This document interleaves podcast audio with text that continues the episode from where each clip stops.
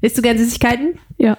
Ja, dann würde ich diese Nachricht sehr, sehr freuen. Ab und zu, wenn man jetzt im Moment im Supermarkt Haribo-Tüten kauft, dann kann man richtig, richtig Glück haben. Wieso? ähm, weil manche Tüten durch einen Fehler äh, viel, viel mehr Inhalt haben, als sie eigentlich haben sollten. Okay, also das Gegenteil von einer Mogelpackung irgendwie. Genau, und das ist deswegen lustig, weil Haribo ja neulich erst wegen Mogelpackung in Anführungsstrichen ja. einen Negativpreis bekommen genau. hat. Ähm, es ist so, dass es geht jetzt so ein bisschen durchs Internet. Ähm, die, es gibt so ein Zeug, das heißt Chamäleon. Ich weiß nicht, ob du es schon mal gegessen hast. Mhm. Äh, und da sollen eigentlich 175 Gramm drin sein. Ähm, mehrere Leute haben aber diese Tüten gekauft und zu Hause gewogen, weil sie gesagt haben, hä, das kommt mir irgendwie schwer vor. Und tatsächlich äh, war es doppelt so viel drin. Doppelt so viel? 305, nee, stimmt gar nicht, doppelt so viel. Doch, 350 Gramm waren drin. Wow. Ja, äh, das ist natürlich äh, ganz nett, äh, zwei zum Preis von einem sozusagen. Und Haribo sagt ja, das ähm, liegt einfach an einem Abfüllungsfehler und äh, Haribo hat natürlich daraus erstmal aus der Not eine Tugend gemacht und gesagt, ist doch schön, wir freuen uns doch, wenn wir unseren Kunden was Gutes tun können. Aber wie gesagt, die haben halt äh, die Mogelpackung des Jahres auf Platz 4 bekommen, weil mhm. ähm, eben früher 200 Gramm in diesen Tüten drin waren und jetzt nur noch 175 Gramm. Das heißt aber umgekehrt auch, da muss so viel Luft in der Tüte drin sein, dass noch zusätzlich das Doppelte reinpasst, was auch eh spannend, schon drin ne? ist. Das habe ich mich auch gefragt. Wie kann das eigentlich sein, dass diese Tüten nicht aus allen Nähten platzen, ja. so, ne? Ja, krass. Naja, ich kann dazu nur sagen, Karma is a bitch. Wenn du deine Tüten kleiner machst, dann mach die Abfüllanlage einfach noch mehr rein. So. Tja, was haben wir heute noch für Themen? Äh, wir sprechen heute über den Ausschluss von Hans-Georg Maaßen aus der CDU. Der wird nämlich dieses Wochenende wichtig. Da läuft eine Frist ab. Außerdem geht es diese Woche um den grünen Kometen, der der Erde besonders nahe kommt. Und es geht um die Spielwarenmesse in Nürnberg. Das ist der Aufwacher am Wochenende. Schön, dass ihr dabei seid. Mein Name ist Helene Pawlitzki. Und ich bin Lena Steffens. Rheinische Post Aufwacher. News aus NRW und dem Rest der Welt. Der Aufwacher am Wochenende. Jede Woche schauen wir zurück auf die Woche und gucken auf die Woche. Die kommt mit euch zusammen. Schön, dass ihr dabei seid. Wir machen heute eine kleine Küchenparty hier bei mir. Ähm, wir haben was Leckeres zu essen, wir haben was Leckeres zu trinken. Dazu kommen wir gleich. Mein Name ist Helene Pawlitzki. Ich kümmere mich bei der Rheinischen Post um die Podcasts. Und ich bin Lena Steffens, derzeit noch Volontärin bei der Rheinischen Post. Und im Moment gerade Station bei den Podcasts. Wir freuen uns sehr, dass du da bist. Viele von euch sind in der letzten Woche der Aufwacher-Community beigetreten, haben uns eine WhatsApp geschickt und unsere Nummer gespeichert. Wir haben uns sehr, sehr gefreut. Das könnt auch ihr machen, wenn ihr uns eine WhatsApp an 0160 80 80 844 schreibt. Dann speichern wir eure Nummer und ihr speichert unsere und ab und zu fragen wir euch mal, welche Themen ihr spannend findet oder bitten euch um Feedback. Ihr könnt uns natürlich auch einfach sowas schicken. Christian hat unsere Nummer auch gespeichert und uns direkt eine Sprachnachricht geschickt. Hallo Helene, ich habe jetzt auch mal die neue Nummer abgespeichert. Ich wollte was zu eurem Podcast-Angebot sagen. Ich höre ja den Aufwacher und den Rheinpegel. Und teilweise doppeln sich die Themen da ja schon. Ne? Also es ist jetzt für mich, wenn ich erst den Rheinpegel gehört habe und dann den ähm, Aufwacher, dann frage ich mich halt immer, ob ich jetzt vorspule oder ob jetzt noch was anderes kommt und wann es weitergeht. Ich meine, ihr werdet euch da was bei denken, wollte ich nur mal äh, naja, zur Diskussion stellen. Ansonsten, ähm, ich habe das Brownie-Rezept noch nicht ausprobiert, aber ich habe es mal abgespeichert. Irgendwann mache ich das mal. Ich wünsche dir ein schönes Wochenende. Tschüss. Ja, und das mit der Doppelung, das müssen wir vielleicht ganz kurz erklären. Es gibt ja den Bonn-Aufwacher, den Düsseldorf-Aufwacher und den regulären Aufwacher. Also den Aufwacher mit lokal Informationen aus Bonn und oder aus Düsseldorf, wenn man will. Und tatsächlich ist es natürlich so, dass sich der Rheinpegel, der Düsseldorf-Podcast der Rheinischen Post und der Düsseldorf-Aufwacher manchmal ein kleines bisschen doppeln. Aber diese Woche habe ich total darauf geachtet, dass das nicht so kommt. Also ich bin sehr gespannt auf Christians Feedback, ob es ihm diese Woche besser gefallen hat. Ja, als erstes schauen wir diese Woche wie immer nach Düsseldorf. Die Rheinbahn hält am Plan fest, ab März Sammeltaxis anzubieten. Was steckt denn hinter der Idee? Ja, das kennt man vielleicht aus anderen Städten, wie zum Beispiel in den USA. Da gibt es ja so ein Konzept von Uber, wonach man mit mehreren Leuten sich eigentlich ein Taxi teilt. Und die Rheinbahn will das jetzt mal ausprobieren. Die hat äh, von einem Unternehmen vier sogenannte London Cabs geleast, hybrid betrieben. Das sind so große Autos, wo sechs Fahrgäste drin Platz finden sollen. Und das Projekt heißt Flexi. Da geht's halt so ein bisschen darum, dass ähm, man sich ein Taxi quasi teilt in Gebieten, wo die Anbindung vielleicht bislang nicht so gut war, gerade zu Zeiten, wo es auch nicht sich lohnen würde, einen richtig großen Bus oder eine große Bahn einzusetzen. Also zum Beispiel in Gerresheim, Hubbelrath, Knittkuhl, Unterbach, solche Stadtteile, die sind dafür da. und die sollen dadurch eben besser angebunden werden. Also so ein Ride-Pooling heißt das. Und äh, gerade Menschen, die mh, hm, etwas älter sind und dann vielleicht am Wochenende doch noch unterwegs sein wollen, für die ist das so ein bisschen gedacht.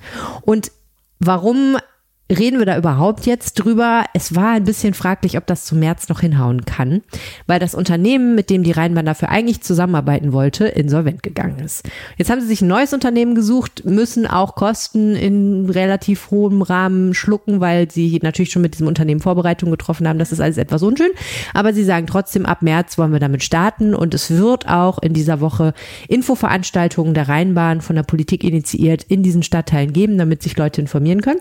Ein wichtiger wichtiger Punkt, wo gerade Senioren gesagt haben, das muss gegeben sein, ist, dass man diese Sammeltaxis eben nicht nur per App buchen kann, was ja zum Beispiel bei Uber der Fall wäre, sondern auch per Telefon, damit es eben barrierefrei ist. Die Stadtverwaltung will zum ersten Mal einen Doppelhaushalt aufstellen. Warum denn? Ja, das klingt jetzt erstmal ein bisschen dröge vielleicht, aber das ist echt ein wichtiges Thema.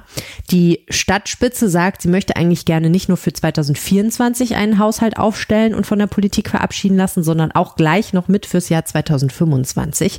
Und das hat wahrscheinlich damit zu tun, so richtig offen wird das nicht gesagt, dass die Stadt eben gerade ihre Ersparnisse aufbraucht und Schulden machen wird. Das hat einfach damit zu tun, ähm, dass es in der Corona-Krise schon weniger Gewerbesteuereinnahmen gegeben hat. Ähm, Düsseldorf hat einfach viel weniger eingenommen als vorher, musste aber gleichzeitig sehr, sehr viel ausgeben, beispielsweise jetzt inzwischen auch für die Unterbringung ukrainischer Flüchtlinge. Das war sehr, sehr teuer, ist sehr, sehr teuer, teilweise noch. Und das führt einfach dazu, dass sehr wahrscheinlich Schulden aufgenommen werden müssen und damit wird dieser Haushalt genehmigungspflichtig. Das heißt, Düsseldorf verliert einen Teil seiner finanziellen Autonomie. Und deswegen sagen die, es wäre halt ganz gut, Einmal für die Planungssicherheit und dann aber auch, weil das Verfahren etwas komplizierter wird und wir damit sozusagen das Ganze für zwei Jahre direkt abräumen können, dass wir diesen Haushalt für zwei Jahre machen. Das findet die Opposition aber gar nicht so cool. Die ja sagt, das ist ein Wahlkampfmanöver, denn im Jahr 2025 ist auch eine Kommunalwahl. Und die SPD zum Beispiel sagt, aha, die CDU will nicht mit dieser Schuldendebatte direkt in den Wahlkampf starten. Das andere, was sie sagen, ist ganz ehrlich, wir können nicht in die Glaskugel gucken und für zwei Jahre planen, wir müssen flexibel bleiben. Da sagt die CDU dann auch wieder, das ist schon okay, das kriegen wir schon hin, wir können ja auch Änderungen noch durchsetzen. Also da ähm, ist das letzte Wort noch nicht gesprochen, aber letztendlich hat die CDU natürlich eine Mehrheit im Staat Stadtrat und kann das natürlich trotzdem machen wahrscheinlich. Der Stadtrat hat ja auch höhere Parkgebühren beschlossen. Was kostet das Parken denn jetzt? Oh ja, das ist so ein super heiß umkämpftes Thema in Düsseldorf. Also Kurzzeitparken, also wenn du dich irgendwo hinstellst und dir einen Parkschein ziehst, das wird halt deutlich teurer. Es gibt eine Zone in der Innenstadt, wo bestimmte Preise gelten. Erstmal wird diese Zone ausgeweitet, diese teure Zone. Und dort wird es auch teurer. Also von 2,90 Euro auf 4,50 Euro die Stunde. Das ist ein krasser Schritt. Das wurde ja schon vor längerer Zeit angekündigt, jetzt hat der Stadtrat es aber auch wirklich beschlossen. Und im restlichen Gebiet innerhalb der Umweltzone kostete es vorher 2,10 Euro, jetzt 3 Euro. Wow. Außerhalb der Umweltzone kostete das Parken bisher 1,50 Euro und wird jetzt steigen auf 2 Euro. Also überall steigen die Preise wirklich ganz, ganz erheblich, weil die Parteien, die das beschlossen haben, eine breite Mehrheit, unter anderem die Grünen und die CDU, die ja gemeinsam Düsseldorf regieren, aber eben auch die SPD sagen, dieser Parkraum ist ein öffentliches Gut. Wer da sein Auto abstellen will, der soll dafür auch richtig bezahlen. Mit dem Geld können wir viele schöne Projekte machen. Das hilft auch der Verkehrswende. Das ist so ein bisschen die Argumentation derer, die das befürworten. Aber es ist natürlich klar, in einer Stadt wie Düsseldorf, wo viele Leute auch reinfahren und dafür das Auto benutzen, du bist ein gutes Beispiel, äh, kommst aus Duisburg mit dem Auto, ähm, ist das natürlich ein totales Politikum. Aber jetzt ist es beschlossen. Ja, ich fühle mich selber immer, als würde ich irgendwie einen Parkplatz kaufen oder das ganze Parkhaus. So fühlt ja. es sich an von den Parkhäusern. Es immer. ist teilweise schon heftig. Ähm, ich glaube halt, damit wird Parken dann wirklich auch teilweise so ein bisschen, es wird reiche und arme Leute ein bisschen voneinander trennen. Ne? Also es wird schon so sein, dass Leute, die jetzt gerade auch in dieser ganzen Krisenzeit nicht so viel Geld im Portemonnaie haben, sagen, ich kann mir das nicht mehr leisten, mhm. äh, irgendwie zum Shoppen in die Innenstadt mit dem Auto zu fahren. Klammer auf, das ist tatsächlich ja auch die Idee dahinter. Also es geht wirklich darum, dass Leute mehr oder weniger gezwungen sind, auf den ÖPNV umzusteigen. Mhm der ja auch, das muss man wirklich sagen, zumindest im Innenstadtbereich extrem gut ausgebaut ist. Es ist kein Problem, zum Shoppen in die Innenstadt zu fahren.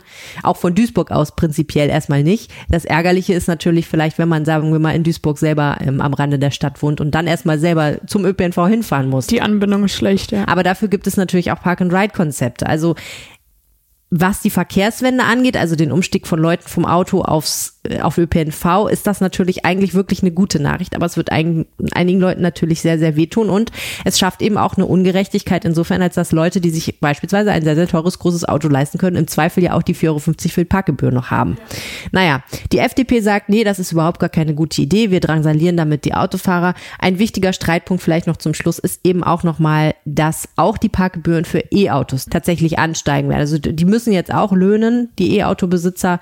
Es war lange in der Diskussion, ob man das nur für Hybridfahrzeugbesitzer macht, aber jetzt wird es auch E-Auto-Besitzer treffen. Also auch wenn du ein elektronisch betriebenes Auto hast, wo man ja eigentlich sagt, okay, für verkehrswende Zwecke eigentlich eine gute Sache, wird das eben kosten, wenn du parken musst. Sprechen wir mal über das Wochenende. Was ist denn am Wochenende in Düsseldorf so los? Ja, ich habe drei Tipps. Ähm, Im Jungen Schauspielhaus für Kinder ist das schön, findet am Sonntag um 11 Uhr eine Lesung statt, wo man seine eigenen Bücher mitbringen kann.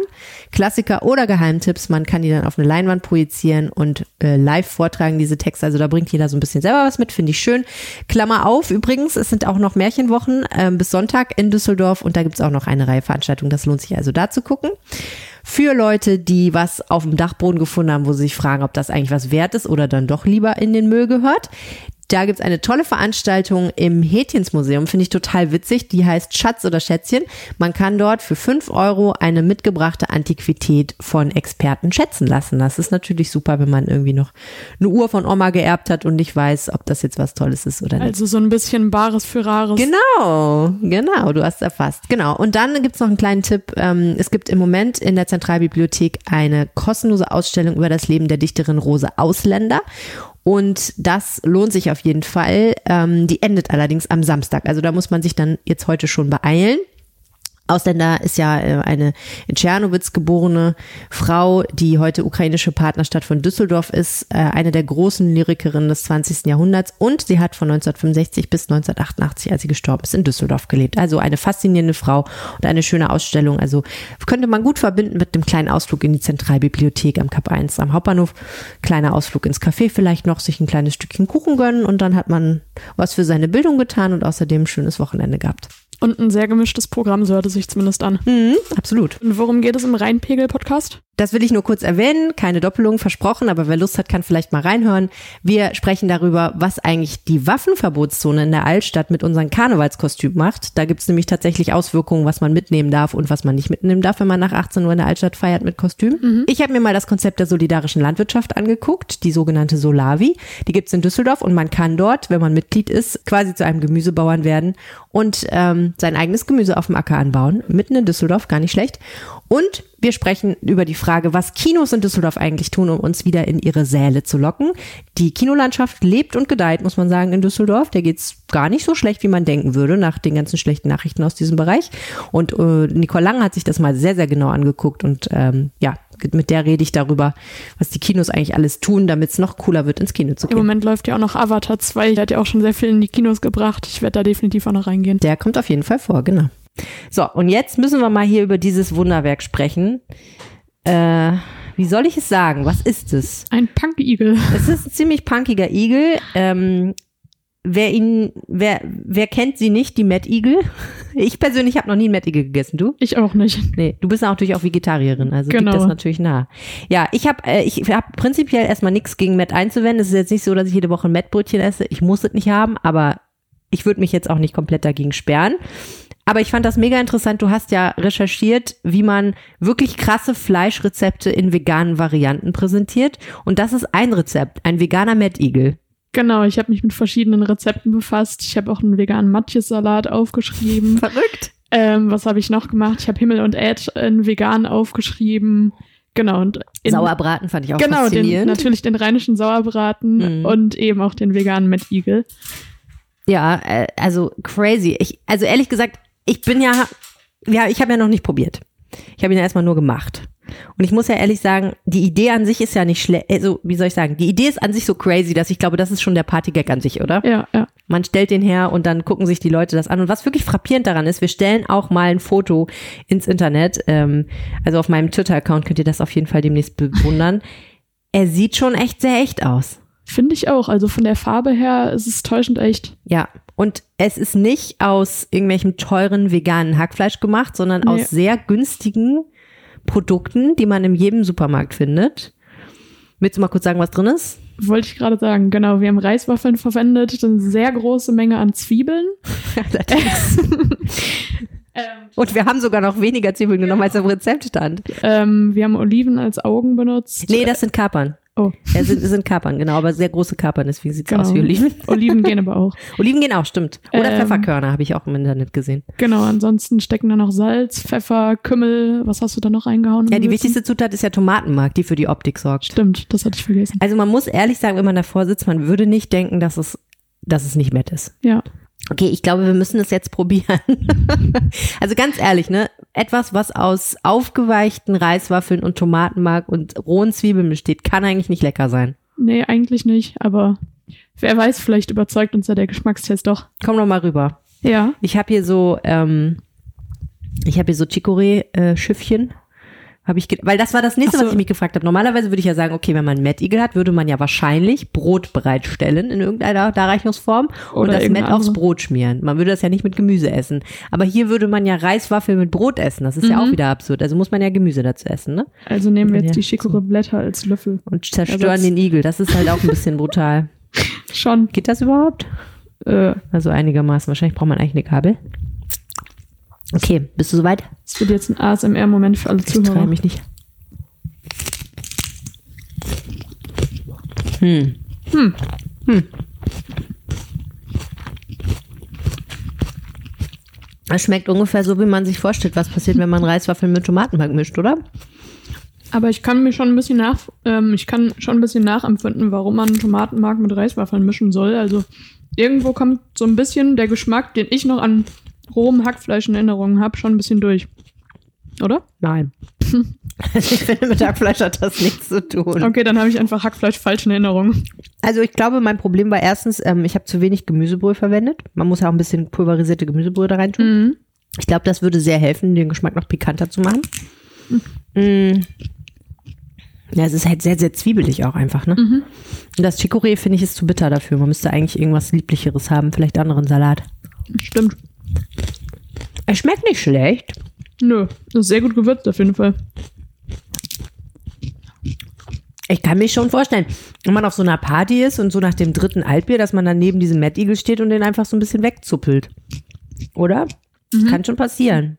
Nur nach dem ersten Kaffee am Morgen schmeckt das ein bisschen seltsam. Das ist einfach zum Brunch, ist das einfach nicht gut. Das stimmt. Das ist kein gutes Brunch. Ich nehme das jetzt hier mal mit so einer Kaper noch. Ich esse jetzt ein Auge vom Igel. Und wie schmeckt das Auge?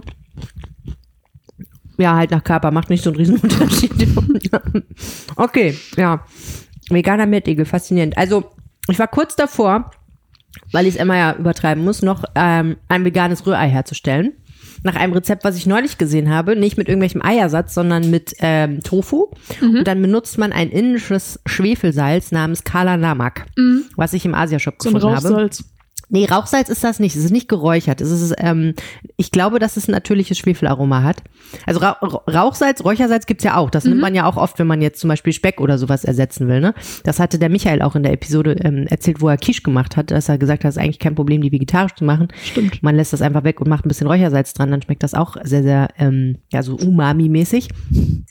Aber äh, da bin ich sehr gespannt drauf. Vielleicht mache ich das ein andermal. Aber ich glaube, das muss jetzt an, an veganem Input erstmal reichen. Also Leute, veganer Mad Eagle, ich glaube, es ist ein super Party-Gag, oder? Ja, Also ich glaube, wenn man den irgendwo hinstellt, auf jeden Fall ist es ein gutes Gesprächsthema. passt nur nicht so zum Kaffee. Nee, genau, brunchmäßig ist es nicht so eine gute Idee. So. Opposition ist Mist, hat Franz Müntefering ja mal gesagt. Und die CDU, das kann man wirklich sagen, findet das, glaube ich, auch richtig ätzend, gerade, dass sie nicht regieren. Und findet ihre Rolle in der Opposition ja noch. Und ähm, das ist ja super spannend, finde ich, wohin sich die CDU in den nächsten Jahren so bewegt. Und das ist auch, glaube ich, der Grund, warum ich dieses Thema spannend finde, nämlich die Frage, was ist mit Hans-Georg Maaßen? Uns hat ein Hörer geschrieben über unsere Telefonnummer, nämlich Simon, der den Bonn-Aufwacher hört. Hallo Simon. Der hat geschrieben, ist Hans-Georg Maaßen wirklich ein Thema? Ich hatte mal im Vorfeld gefragt, ob die Leute das interessant finden. Und äh, viele haben gesagt, ja, finde ich interessant. Aber Simon hat eben gesagt, spielt es denn wirklich eine Rolle für die CDU, was mit ihm geschieht? Wenn überhaupt etwas geschieht, dann dauert das eben mindestens fünf Jahre und dann ist der Typ absolut irrelevant. Finde ich einen interessanten Punkt, muss ich sagen. Aber ich habe trotzdem gedacht, nee, ich will eigentlich ganz gerne über diese Personalie reden, weil ich mich halt schon frage, wie weit rechts wird die CDU rutschen, Mhm. ähm, und wie kann sie sich dagegen wehren, dass das einfach so passiert? Weil wir kommen ja aus Merkel-Jahren, wo anerkanntermaßen die CDU ziemlich weit in die Mitte gerutscht ist, Klammer auf, Richtung links halt, weil, mhm. ne, so sie kam ja von der anderen Seite. Und viele haben ja gedacht, okay, wenn Friedrich Merz, der ja der sozusagen Anti-Merkel ist, jetzt Chef dieser Partei wird, dann wird sie wieder ihr konservatives Profil schärfen. Die erste Frage ist natürlich, tut sie das wirklich? Klappt das überhaupt? Manche Sachen, die Friedrich Merz von sich gibt, wie zum Beispiel neulich seine sehr populistische Äußerung über die sogenannten kleinen Paschas, wo er ja ziemlich rumgehackt hat auf ähm, Familien mit Migrationshintergrund und ihr Verhalten beispielsweise im Zusammenhang mit Schulen oder der Disziplinierung von jüngeren Menschen, von jungen Männern vor allen Dingen. Äh, die deuten ja eher so darauf hin, dass er durchaus mal so in eine Richtung geht, wo man denken würde, okay, das äh, ist schon recht weit rechts. Ähm, gleichzeitig ist es aber vielen in der Partei oder manchen in der Partei auf jeden Fall immer noch nicht genug. Und das kann man sehr gut sehen, dass diese ganze, dieses ganze Konstrukt von Abgrenzung und ähm, wie weit rechts wollen wir gehen, wie befriedigen wir eigentlich die konservativen Kräfte in der Partei, damit uns das hier nicht um die Ohren fliegt, wie schaffen wir es auch, dass nicht noch mehr Leute die AfD wählen, das mhm. ist ja letztlich auch wichtig, dass die CDU daran mitwirkt in Deutschland. Mhm. Diese ganzen Sachen kristallisieren sich für mich so ein bisschen in der Personalie Hans-Georg Maaßen, die ganz viel diese Woche diskutiert wurde und auch an diesem Wochenende wieder wichtig wird. Genau, ist ja ein aktuelles Thema, weil er eben bis Sonntag um 12 Uhr aufgefordert wird, die Partei zu verlassen. Sieht allerdings nicht so danach aus, dass er das freiwillig tut. Und dann würde ihm eben ein Ausschlussverfahren drohen, sage ich mal, und es würden ihm die Mit Mitgliedsrechte entzogen. Genau, und wir wissen, dann wird's richtig schmutzig und richtig lang. Also, genau. Fangen wir nochmal vorne an, Lena. Warum soll er aus der Partei ausgeschlossen werden? Warum haben Sie gesagt, jetzt ist der Bart ab? Ja, die CDU, seine Partei, ähm, hat ihm vorgeworfen, dass er immer wieder die Sprache aus dem Milieu der Antisemiten benutzt und auch der Verschwörungsideologen bis hin zu ja, völkischen Ausdrucksweisen, kann man mhm. sagen. Mhm. Ähm, ihm wird auch immer vorgeworfen, dass er, dass ihm offensichtlich nicht viel am Wohl der CDU liegt, was er natürlich dementiert. Ein weiterer Vorwurf ist, dass er eben laufend gegen die Grundsätze und die Ordnung der Partei verstößt er soll die Partei verlassen, weil eben für seine Äußerungen, die er so von sich gibt, in der Partei nicht viel Platz ist und deswegen soll er gehen. Genau, diese Zitate sind bekannt geworden Anfang der Woche, weil eben der Vorstand der CDU zusammengekommen ist und gesagt hat, jetzt ist Feierabend, ähm, er soll jetzt die Partei verlassen. Und jetzt müssen wir uns mal angucken, was er denn konkret gesagt mhm. hat. Und das Spannende daran ist, dass er sich, ähm, also es gibt verschiedene Sachen natürlich, die ihm vorgeworfen werden, aber der Stein des Anstoßes aktuell bezieht sich auf ein Zitat von einem Mann namens Axel Steyer. Das ist ein Seenotretter, der die Organisation Lifeline gegründet hat. Und der hat irgendwann mal auf Twitter geschrieben, es wird irgendwann keine Weißbrote mehr geben, weil ihre Nachkommen in 50 bis 100 Jahren für sich für einen Partner entscheidet, der nicht weiß ist. Die Enthomogenisierung der Gesellschaft schreitet voran. Ich unterstütze das mit meiner Arbeit. Das ist natürlich erstmal ziemlich starker Tobak. Mhm. Also er bezeichnet weiße Menschen als Weißbrote, was nicht sehr schön ist. Und er geht eben davon aus, dass sich die Menschen sozusagen immer mehr vermischen, dass immer mehr Leute, die eine weiße Haut haben, mit Menschen, die keine weiße Haut haben, zusammenkommen werden, Nachkommen zeugen werden und deswegen wird wahrscheinlich äh, in Anführungsstrichen die weiße Rasse, die es natürlich in der Form auch gar nicht gibt, ist ja Quatsch, äh, irgendwann nicht mehr existieren. Und das hat sich eben Hans-Georg Maaßen jetzt geschnappt und daraus abgeleitet, dass es eine grün-rote Rassenlehre in Anführungsstrichen gibt, nach der Weiße als minderwertige Rasse angesehen werden und man deshalb arabische und afrikanische Männer ins Land holen müsse. Also er sagt eigentlich, er spricht von einem eliminatorischen Rassismus, der darauf zielt, die weiße Rasse in Anführungsstrichen abzuschaffen. Und er schreibt das eben letztendlich allen grünen, roten, linken Politikerinnen und Politikern mhm. zu, dass sie dieses Gedankengut haben. Das ist das, was ähm, so zuletzt eigentlich ähm, der Stein des Anstoßes war. Genau, jetzt muss man sich allerdings die Frage stellen, ob seine Äußerungen wirklich rassistisch sind oder ob er nur eine Minderheits Minderheitsmeinung unterstützt. Das mhm. Problem ist, dass Maaßen sich eben eine Extremposition herausgreift und eben behaupten, alle in Deutschland würden im Moment so denken wie er und dass er deswegen sich selbst auch nicht als Rassist bezeichnet, sondern nur, nur davon ausgeht oder das ausspricht, was eben alle seiner Meinung nach in Deutschland denken würden. Genau, zwei Sachen, die da drin stecken. Ne? Das eine ist, er schnappt sich diese Extremposition und behauptet, ja. die politische Gegenseite ist komplett dieser Ansicht von Herrn Steyer. Und das andere ist, er selber sagt aber, ich vertrete aber eine ganz wichtige Meinung, ähm, nämlich die von ganz vielen Leuten. Das sind ja mhm. zwei Sachen, die total spannend eigentlich sind, genau. Das zeigt allerdings auch, dass er eigentlich nicht wirklich selbstreflektiv ist. Geht so. also genau, ich, was ich spannend finde, ist, wenn man sich mal Hans-Georg Maaßens Twitter-Feed anguckt, das ist schon sehr homogen. Da sieht man eigentlich wirklich keine widerstreitenden Meinungen, sondern da sieht man eigentlich nur Posts von ihm, Posts von anderen, die ihn verteidigen. Aber es, geht alles eigentlich in die gleiche politische Richtung. Also ich habe schon den Eindruck, er ist stark so in seiner Blase gefangen. Mhm. Er teilt halt auch grundsätzlich entweder natürlich Sachen aus dem beispielsweise aus dem öffentlich-rechtlichen Rundfunk, die er dann eben als Staatsfunk verunglimpft und wo er sagt, ne, die werden bezahlt und bla bla bla. Mhm. Und oder er teilt eben Sachen von Medien wie, ähm, ja, zum Beispiel Tichy sein Blick, der ja wirklich sehr, sehr, sehr weit rechts liegt. Ähm, Sachen, die eben seine Meinung letztendlich stützen. Also da sieht man, finde ich schon, dass Hans-Georg Maaßen stark in, ja, in so einer Bubble ist vielleicht, die ihm dann auch suggeriert, und das hat er ja auch im Deutschlandfunk gesagt, dass er eigentlich eine Mehrheitsmeinung vertritt und dass er eigentlich was Gutes tut für die CDU, wenn er diese Mehrheitsmeinung vertritt, weil die CDU das eben nicht mehr tut und die eigentlich dahin zurück müsste. Aber ich würde gerne nochmal auf diese Frage zurückkommen. Ist das jetzt rassistisch, was er sagt? Also ich finde, anderen vorzuwerfen, dass sie eine Rassenlehre vertreten und eliminatorischen Rassismus, das finde ich per se nicht rassistisch. Ja. Aber was er natürlich schon macht, ist eine Täter-Opfer-Umkehr, weil er eben behauptet, Weiße würden Opfer von Rassismus sein. Mhm. Und ich meine, da muss man ganz ehrlich sagen, man kann ja der Meinung von allen Möglichen sein und zu Flüchtlingen stehen, wie man will, aber zu behaupten, dass weiße Menschen in der Welt unterprivilegiert und ja, irgendwie drangsaliert würden, das kann ich, finde ich, da sehe ich einfach keine Evidenz für, ne? Also ich kann Ja. nicht erkennen, dass jemand, ich bin ja selber jemand mit weißer Hautfarbe, ich kann nicht erkennen, dass ich an irgendeiner Stelle Nachteile habe, weil ich eine weiße Hautfarbe habe, sondern im auch nicht. Gegenteil. Ich habe sau viele Vorteile, Ja, wahrscheinlich im Vergleich zu jemandem, der ja keine weiße Hautfarbe hat oder beispielsweise einen arabisch klingenden Namen oder so. Deswegen, das, das, da, da ist so der Punkt für mich erreicht, wo ich sagen muss, Hans-Georg, ich verstehe es nicht. Ich verstehe nicht, wie du darauf kommst. Aber gut, ähm, er, er glaubt das eben so. Und ähm, sagt aber selber eben, ich bin überhaupt nicht rassistisch. Ähm, jetzt ist natürlich die Frage, hat die CDU irgendeine Chance, ihn tatsächlich rauszuschmeißen? Das ist so ein bisschen schwierig, weil man Maßen dafür ein parteischädigendes Verhalten vorwerfen müsste oder Mhm. das eben herausfinden muss. Beweisen muss, ja. Genau. Und ähm, es gibt da so ein Parteiengesetz und ähm, den Paragraph 10 davon, der besagt eben, dass ein Mitglied nur dann aus der Partei ausgeschlossen werden kann, wenn es vorsätzlich gegen die Satzung oder erheblich gegen Grundsätze oder Ordnung der Partei verstößt und ihr damit schweren Schaden zufügt. Mhm. Und diesen schweren Schaden ihm nachzuweisen, der aber kein materieller ist, sondern ein Schaden, der das Ansehen und die Glaubwürdigkeit der Partei betrifft, ihm das nachzuweisen, ist ein bisschen schwierig. Mhm. Ähm, bei dem CDU-Politiker Max Otte war das zum Beispiel die Kandidatur für eine andere Partei, nämlich noch dazu die AfD, die dazu geführt hat, dass er schließlich ähm, aus der CDU eben ausgeschlossen wurde. Mhm. Und wie gesagt, bei Maaßen ist es ein bisschen schwierig, dieses parteischädigende Verhalten ihm nachzuweisen.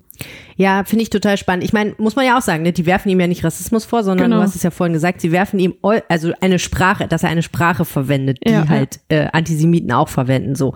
Und ähm, das ist natürlich schon eher, also einfacher nachweisbar. Die sind ja auch nicht blöd und auch sehr, sehr oft sind es Juristen, die da in der, in der Parteivorstand sitzen. Aber andererseits ist Maaßen eben auch Jurist und der weiß natürlich ganz genau, wie vorsichtig er sein muss. Also was ich spannend fand in diesem Deutschlandfunk-Interview ist, dass er ja total sagt, ich will der CDU überhaupt nicht schaden, ich will der CDU gerade helfen, ich will ihr zu größerem Ansehen verhelfen, ich will gern, dass mehr Leute sie wählen, ich will ihr, ich, wir strecken die Hand aus ähm, ne, und, und wollen gerne mit der zusammen an der, an der Neugestaltung der CDU ähm, zurück zu den Werten von Kohl und Adenauer. Also das sind ja alles Sachen, wo man einfach sagen muss, ja, also wenn man ihn da, wenn man das für bare Münze nehmen würde, dann könnte man ihm nur ganz schwer vorwerfen, dass er das Ansehen oder die Glaubwürdigkeit der Partei beschädigt. Aber was ist dran an den Vorwürfen der CDU? Naja, die Sachen, die er sagt, die sind natürlich schon in einer Sprache verfasst, wo man schon sehr deutliche Anklänge sieht. Also ich finde, damit hat die CDU auf jeden Fall recht. Ne? Also die Sprache, die er auch zum Beispiel in seinen Tweets verwendet, die ist auf jeden Fall sehr, sehr nah dran an anderen Parteien, beispielsweise der AfD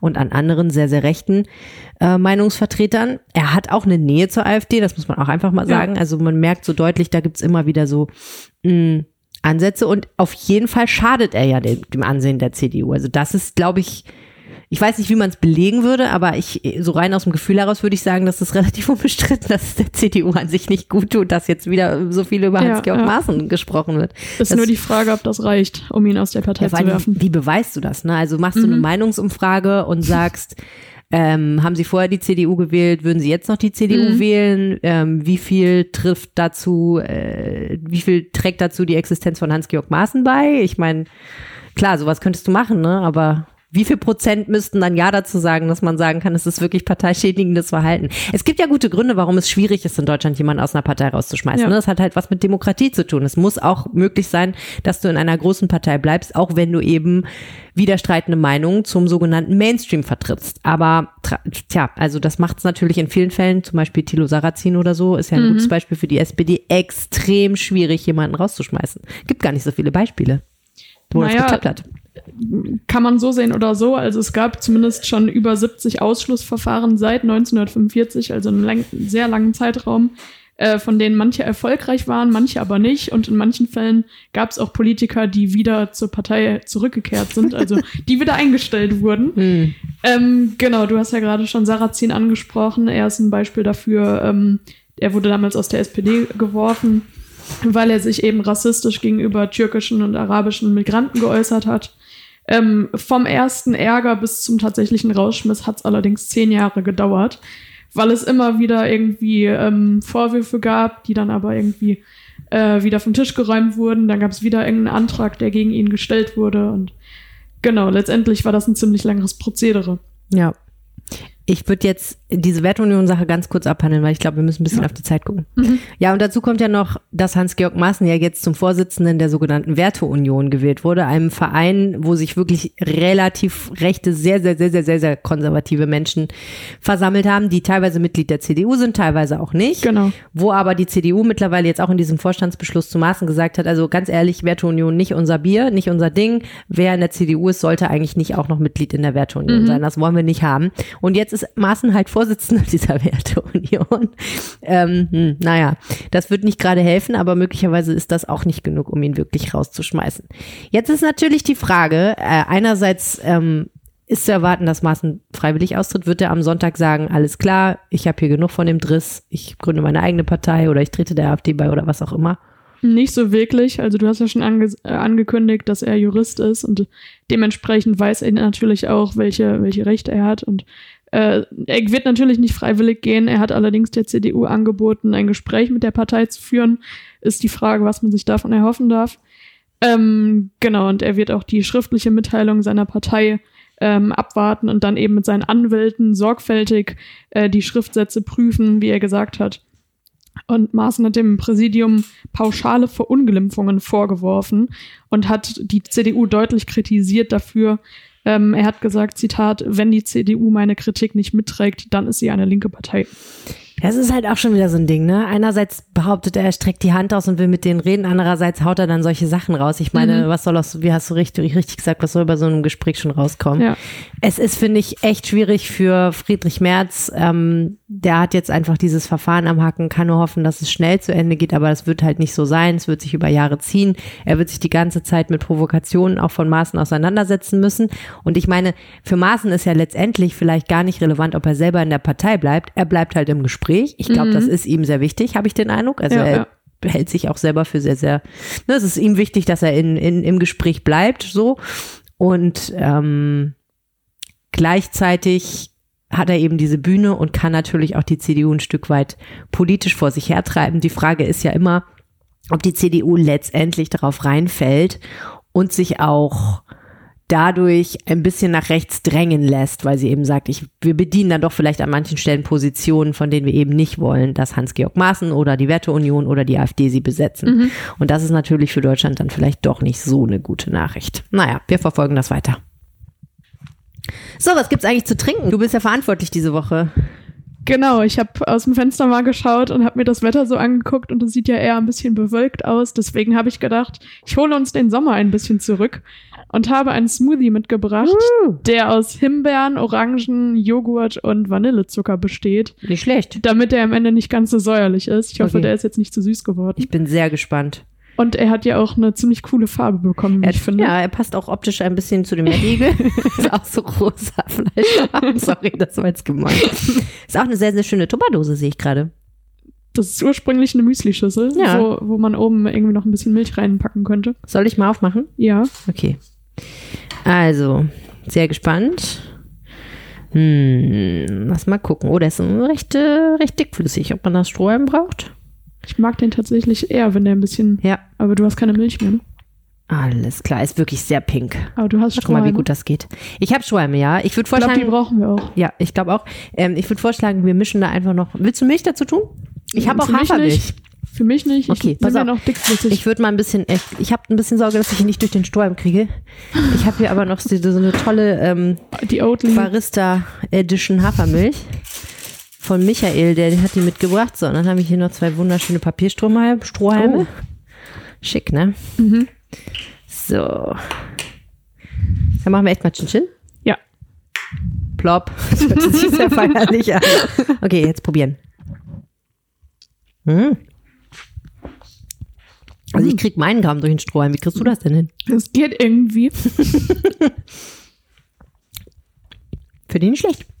Ich hätte nur gern noch die Kerne aus dem Smoothie gefiltert, aber ich hatte leider nicht so ein feines Sieb. Jetzt Oh, die stören mich aber überhaupt nicht. müssen wir mit den Himbeerkernen leben. Nicht? Eigentlich, nee, ich finde das eigentlich besser, weil Smoothies an sich sind ja sehr ungesund, ne? Ich wusste nicht, ich weiß nicht, ob du es wusstest, aber Smoothies an sich sind ja nicht so gesund, Okay. weil man, ähm, man nimmt halt sehr, sehr, sehr schnell sehr viele Obstkalorien zu sich. Mhm. Weil Obst an sich ja auch relativ viel Zucker hat, ohne diese ganzen Ballaststoffe, die da drin sind, rein theoretisch, wenn man es jetzt so filtern würde. Mhm. Aber dadurch, dass hier natürlich eigentlich die Teile von der Orange noch drin sind praktisch, also die Segmente und so, Mhm. das, was da so dazwischen ist und so, ist das natürlich gesünder eigentlich. Deswegen ist das schon ganz gut. Ja, dann. Und Joghurt ist natürlich total gesund. Joghurt ist ja sowieso der absolute. Ich habe ja neulich ein Buch gelesen und gelernt, Joghurt macht so dermaßen jung und schön. Aber auch sehr satt. Mm, Ja, da müssen wir das noch, kommt noch prima dazu. Da müssen wir noch einen Liter davon trinken. Ne? Also es ist schon wirklich ein leckerer Smoothie. Ich finde auch interessant diese Balance, diese leichte Bitterkeit der äh, Orange. Mm, ist aber schön mit dem Vanillezucker und so. Nee, finde ich einen guten Smoothie. Ist nicht zu bitter, oder? Sehr lecker. Ich muss aber sagen, auch ein bisschen ihn mit Milch zu verdünnen, hat mir sehr geholfen, ihn überhaupt durch den Strohhalm zu kriegen. Es geht aber auch so. Ja, was, je nachdem, was man für einen Zug drauf hat. So, gleich sprechen wir über den grünen Kometen, der der Erde sehr nahe kommt und äh, sehr schön anzuschauen ist. Und vorher machen wir eine kurze Pause.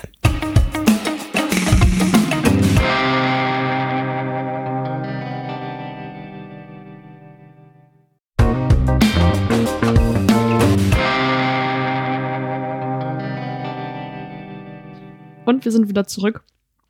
Wer in diesen Tagen nachts an den Himmel guckt, der kann eventuell Glück haben und den grünen Kometen sehen.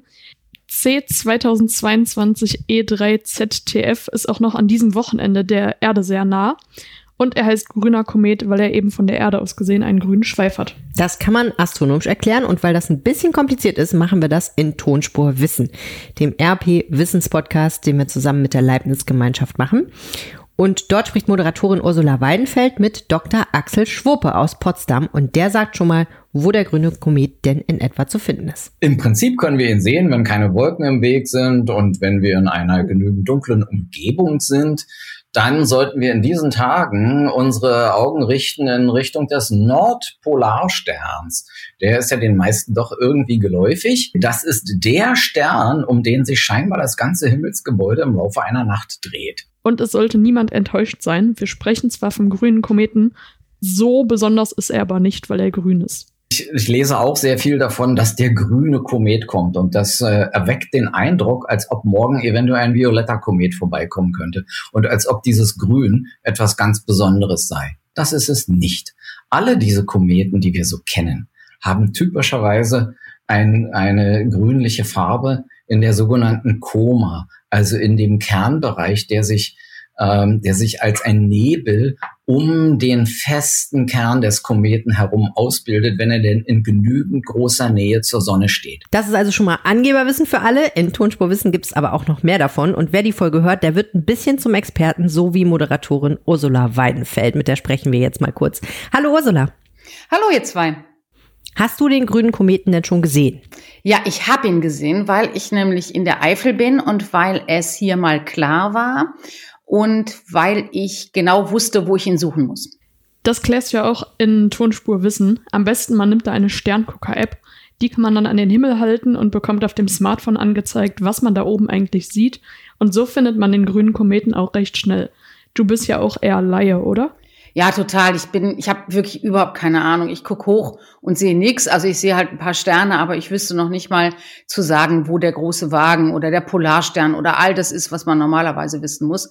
Weiß ich alles nicht. Aber ich habe es mir erklären lassen von Herrn Schwope und seitdem weiß ich viel mehr und seitdem bilde ich mir jedenfalls ein, auch diesen grünen Kometen gesehen zu haben.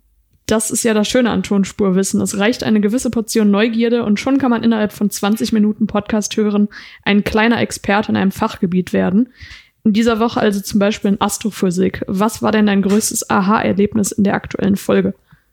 Naja, was ich total spannend finde, ist erstens ähm, diesen Respekt, den Astrophysiker haben vor solchen Phänomenen wie Kometen, von denen man ja nicht so ganz genau weiß, kommen die in 50.000 Jahren zwei Tagen und vier Stunden wieder oder in 50.000 Jahren in sieben Tagen und acht Stunden. Und eben zu erklären, was da passiert, was Gravitation ist, wie Kometen sich verhalten, warum man die manchmal sieht und manchmal nicht, das fand ich super interessant. Also ich finde das ehrlich immer total faszinierend, in was für Dimensionen man da denken muss. Also ein Asteroid, der in der vergangenen Woche an der Erde vorbeigeflogen ist. Das war ein Abstand von über 30.000 Kilometern. Haben wir hier im Podcast auch mal kurz drüber gesprochen. Und da sagen dann Astrophysiker, das ist ja richtig nah dran. Aber ist ja eigentlich irgendwie total weg. Ich krieg da immer voll den Knoten im Kopf. Man kann sich das immer alles gar nicht vorstellen. Nee, kann man auch nicht. Und man kann sich ja auch nicht vorstellen, dass es ähm, Himmelskörper gibt, die offenbar eine Umlaufbahn haben, von der man gar nicht so ganz genau weiß, wie die ist. So, man denkt ja immer, wir wissen inzwischen alles und wir können es uns trotzdem nicht vorstellen und machen uns immer so Hilfskonstruktionen dafür. Äh, aber bei Kometen ist es eben noch am, am mysteriösesten und deshalb sind ja Kometen auch immer, wurde ja immer gesagt, die bringen Unglück, ähm, was ein Vorurteil, mit dem auch aufgeräumt wird. Kometen sind faszinierend und lustig. Macht dir das, was da oben im All passiert, eigentlich Angst? Nee, überhaupt nicht. Ich finde, das ist, ähm, ähm, ich habe mich bisher nicht dafür interessiert und deshalb hat man ja auch keine Angst, wenn man irgendwie blöd ist und ähm, nicht weiß, was das ist. Aber wenn man anfängt, sich zu interessieren, dann finde ich, ist man eher, also bin ich jedenfalls eher fasziniert als ängstlich. Und Aufklärung hilft immer ganz gut, oder? Ja, absolut. Ich finde, man, man braucht ja immer so einen Anlass, sich für ein Thema zu interessieren. Und für uns war das ja der grüne Komet, zu sagen, wir interessieren uns jetzt mal fürs Weltall. Ich habe zur Kenntnis genommen, dass sich wahnsinnig viele Leute fürs Weltall interessieren. Und seit ein paar Tagen weiß ich auch, warum das so ist. Dankeschön, Ursula Weidenfeld. Die aktuelle Folge von Tonspur Wissen über den grünen Kometen findet ihr überall da, wo es Podcasts gibt. Den Link dazu natürlich auch in den Shownotes. Danke euch. Tschüss. Gutes Wochenende. So, vom Thema Kometen wieder zurück auf die Erde, Lena. Du bist ja, wie ich gelernt habe in der Woche, die du bei uns warst, ein großer Spielefan. Welches Spiel würdest du denn zum nächsten Spieleabend mitbringen? Ähm, ich würde auf jeden Fall das Kartenspiel Skyjo mitbringen. Ähm, da bekommt jeder Spieler zwölf Karten, die er allerdings verdeckt vor sich hinlegt. Und dann muss man versuchen, durch geschicktes Aufdecken, Tauschen von Karten mit dem Ablagestapel, mit dem Nachziehstapel versuchen, auf möglichst wenig Punkte zu kommen. Also die Karten bewegen sich im Bereich minus zwei bis zwölf Punkte. Und ähm, genau, das Spiel ähnelt ein bisschen dem Spiel Biberbande, wenn man, wer das kennt. Ähm, und es ist natürlich ein bisschen ungewöhnlich, dass nicht der Spieler gewinnt, der die meisten Punkte macht, sondern der, der die wenigsten Punkte macht. Und dabei versuchen natürlich andere Spieler, einem die Strategie so ein bisschen zu verhauen. Ich stelle immer wieder fest, die Welt teilt sich in Menschen, die Spieleabende gut finden und mich. Das ist einfach so, wenn ich mir vorstelle, was ich am Samstagabend machen will, dann ist irgendwie Punkte rechnen bei Karten. Das ist das allerletzte, worauf ich Bock hätte, ehrlich. Naja. Aber ich meine, gut, ist ja gut so. Es gibt dann, es gibt mehr Spiele für andere dann sozusagen. Und es gibt ja einfach Leute, die einfach sau gerne Karten spielen. Ne? Ich will das mhm. gar nicht wissen. Ich kann es mir nur selber für mich nicht vorstellen. Aber ähm, spannend ist ja, dass eben Kartenspiele sind so das eine, aber es gibt ja auch noch eine ganze Welt voller Spielzeug und Freizeitbeschäftigung. Und ich muss ehrlich sagen, seit ich ein Kind habe, lerne ich auch die Welt des Spielzeugs nochmal ganz anders kennen, mhm. weil man ja ähm, so als Erwachsener mit ganz vielen Spielsachen gar nichts an, äh, so anfangen kann. Und Mhm. dann stellt man fest, Sachen, die man selber total cool findet, wo man sagt, ey, das ist doch ein geiles Spielzeug, finden Kinder vielleicht total uninteressant. Und andersrum gibt es Sachen, wo ich denke, hä, was will man damit? Was soll man damit spielen? Die finden zumindest kleine Kinder total gut. Also da eröffnen sich mir gerade total Welten. Und äh, es gibt jetzt gerade in Nürnberg dieses Wochenende die große Spielwarenmesse, eine ganz, ganz wichtige Messe, wo die Trends des Jahres im Bereich Outdoor, Party-Equipment, Schulbedarf, Baby, Kleinkind, Spielwaren vorgestellt werden, also relativ breit gefächert. Und dort ist unser Kollege Martin Brock-Konzen vor Ort. Der ist nicht nur Redakteur der Rheinischen Post, sondern auch erster Vizepräsident und Pressesprecher des Alibaba Spieleclubs, also ein Genau. echter Spielenerd. Und du hast mit ihm gesprochen. Genau, und ich habe ihn als erstes gefragt, ob nach drei Jahren Corona-Pause, so lange hat die Messe ja pa- pausiert, auf der Spielwarenmesse wieder alles so ist wie vorher. Ja, im Prinzip schon. Also man merkt natürlich schon, dass weniger los ist. Es fehlen durchaus äh, Aussteller, beispielsweise die Asiaten sind deutlich weniger, die da rumlaufen. Die brauchen alle einen Test, wenn die ankommen. Und sämtliche russischen Händler sind natürlich nicht da. Aber ansonsten ist es eigentlich genauso groß und voll wie äh, vor Corona. Mhm. Auf der Messe sind ja wieder viele Neuheiten vorgestellt worden dieses Jahr im Bereich Spielwaren, Outdoor, Party-Equipment und auch Gesellschaftsspiele. Was hast du denn für Spieletrends in diesem Jahr beobachtet? Ja, zum einen, alles wird digitaler. Das heißt, es gibt zu dem Auto, was ich vielleicht habe, eine App und dann kann ich mit dem Handy das Auto scannen und dann habe ich da eine kleine Welt in meinem Handy und dann Ja. kann ich da online noch was spielen. Es gibt große Online-Welten fast von jedem Hersteller um seine Sachen drumherum. Ansonsten gibt es leider relativ wenig innovatives Nagelneues. Die Händler versuchen so ein bisschen zu gucken, was haben andere in den letzten Jahren gemacht und machen das dann jetzt auch selber oder gehen in die Richtung ja, Lizenzprodukte. Lizenzprodukte sind so Sachen wie was zu Star Wars, Spider-Man und Co. oder Disney und werden entsprechend in die Richtung was produzieren. Das Ding ist ja, dass auf der Spielwarenmesse die Sachen gezeigt werden, die innerhalb dieses Jahres rauskommen. Das heißt, ich habe jetzt schon Sachen gesehen, die dann im Herbst oder vielleicht erst im Dezember oder so auf dem Markt sind. Dieses, diese App-Anbindung und Virtual Reality ist ein, ein großes Thema. Ansonsten wurde das Rad nicht neu erfunden. Sehr viel, ich sag mal, recycelt, aber auch jetzt nicht nur in Sachen Spielwaren recycelt, sondern der Trend geht hin zu weniger Plastik. Mhm. Verpackungen sind aus Pappe, es ist keine Kunststoffhülle mehr drum. Mhm. Also mehr Nachhaltigkeit. Genau, es gibt zum Beispiel jetzt auch ein Bobbycar, was aus alten Plastikflaschen hergestellt wird. Cool. Einziger Nachteil, das gibt's nur in Grau. Oh, Weil das Bobbycar ist eigentlich rot, genau. aber rot geht halt nicht, wenn ich ganz viel Plastik zusammenschmeiße, was in den verschiedensten Farben da ist. Und dann ist das in einem dunklen Grau gehalten, Mhm. aber eben nachhaltig produziert. Dieser Trend mit Spider-Man und Co. passt ja auch irgendwie zu den neuen Marvel-Filmen, die dieses Jahr so ins Kino kommen. Das ist ja immer ein zeitgemäßes Thema eigentlich. Ja. Jetzt kurz vor der Karnevalssession kommen wir vielleicht mal auf das Thema zu sprechen, dass es ja auch eine Halle gab, die eine Karnevalsausstattung beinhaltet hat, was ja vielleicht viele Rheinländer interessiert. Was hat denn Karneval mit Spielzeug zu tun? Das habe ich mich, wie ich das allererste Mal vor einigen Jahren auf der Messe war, auch gefragt. Da geht's um Karneval, Party und ähm, ich sag mal Silvester-Equipment. Also es gibt da auch Feuerwerk zu bestaunen. Also direkt kaufen kann ich ja nicht. Aber man kommt wirklich an zig Ständen vorbei, die vollhängen mit Kostümen. Es ist eine gewisse Tradition, dass sie dazugehören. Warum die genau dabei sind, weiß ich nicht. Vor allen Dingen in Nürnberg überrascht das ja ein bisschen. Ja, hier gibt's ja sowas wie, wie Fasching. Mhm. Ich habe ja mit vielen Händlern auch gesprochen und die sagten, Karneval ist natürlich eine Saison für die, aber Halloween wird ein immer größeres Thema. Es gibt immer mehr Motto-Partys, wo die Leute sich verkleiden Mhm. oder große Festivals, wo man eben nicht mehr in Jeans und T-Shirt hingeht, sondern wo die Leute verkleidet auftauchen. Deswegen gehen die Händler weg vom Saisongeschäft und sind wirklich das ganze Jahr über gefragt mit ihren Kostümen. Mhm. Es gab ja dieses Jahr auch wieder eine Halle mit Modellbau und Modelleisenbahn, die ja auch für kleinere Besucher ab sechs Jahren geöffnet ist. Kannst du vorab schon mal erzählen, was es da so zu sehen gibt? Zum einen sind es natürlich die Klassiker, also sprich die klassische Modelleisenbahn im Format H0, die man früher auch in seinem Kinderzimmer hatte. Alles allerdings im Bereich Modellbau sehr hochwertig, also für Kinder teilweise, aber vor allen Dingen auch für Erwachsene. Mhm. Also da findet man wirklich Sachen, die würde ich glaube ich nicht im Kinderzimmer wiederfinden. Sehr detailreich und wirklich am Ende auch teuer. Mhm. Aber wenn man da selber durchgeht und früher als äh, Kind äh, eine Eisenbahn hatte, jetzt so ich als äh, Erwachsener, da kommen mir Marken um die Ecke, da kommt Nostalgie auf. Also da sehe ich dann so Falla, Kibri, Revell, Mhm. wo ich früher irgendwelche Flugzeuge von gebastelt habe oder sowas. dann finde ich dann natürlich auch Flugzeuge, sind aber eben entsprechend hochwertiger, Mhm. teurer. Aber es ist so ein bisschen, entweder spielt das Papa mit seinem Kind oder Papa oder Opa alleine. Man sieht auch, wer so da langläuft und sowas. Es ist so ein bisschen klar die Männerhalle, sag ich mal. An zig Ständen auch ferngesteuerte Autos, aber wir reden jetzt nicht von irgendwelchen kleinen ferngesteuerten Autos, sondern das sind dann schon wirklich große Dinger, wo ich dann ein Tuning-Set dabei habe. Da kann ich andere Federn einbauen, da kann ich andere Reifen dran schrauben, kann das Ding richtig tunen, bis ich dann bei einem Rennen dann teilnehmen kann oder sowas. Oder auch oh, Sandbuggies oder sowas mit riesen Luftreifen und unzählige Fahrzeuge da, äh, mit denen man äh, teilweise auch da richtig lang ballern kann. Und was auch ein Trend ist, aber auch schon länger, LKWs und Baumaschinen, die eben ferngesteuert sind. ne? Zuerst kann ich die zusammenbauen und dann kann ich halt mit meinem 40-Tonner im Maßstab 1 zu 18 durch die Gegend fahren.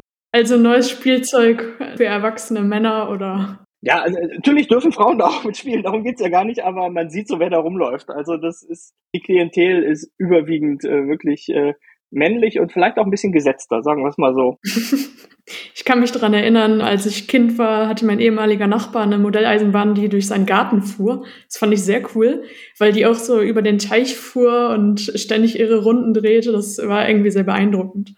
Ich glaube, da kann man als Kind auch mit drauf sitzen. Die tragen äh, richtig was. Also das, Ja, äh, die war ein bisschen zu klein dafür. Also.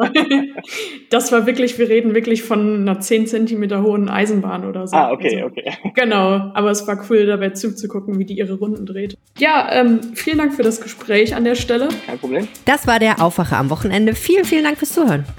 Wenn euch dieser Podcast gefällt, abonniert ihn in eurer Podcast-App und bewertet ihn mit 5 Sternen, dann freuen wir uns. Feedback zur Episode und Themenideen gerne per Mail an aufwacher.rp-online.de oder per WhatsApp an 0160 80 80 844.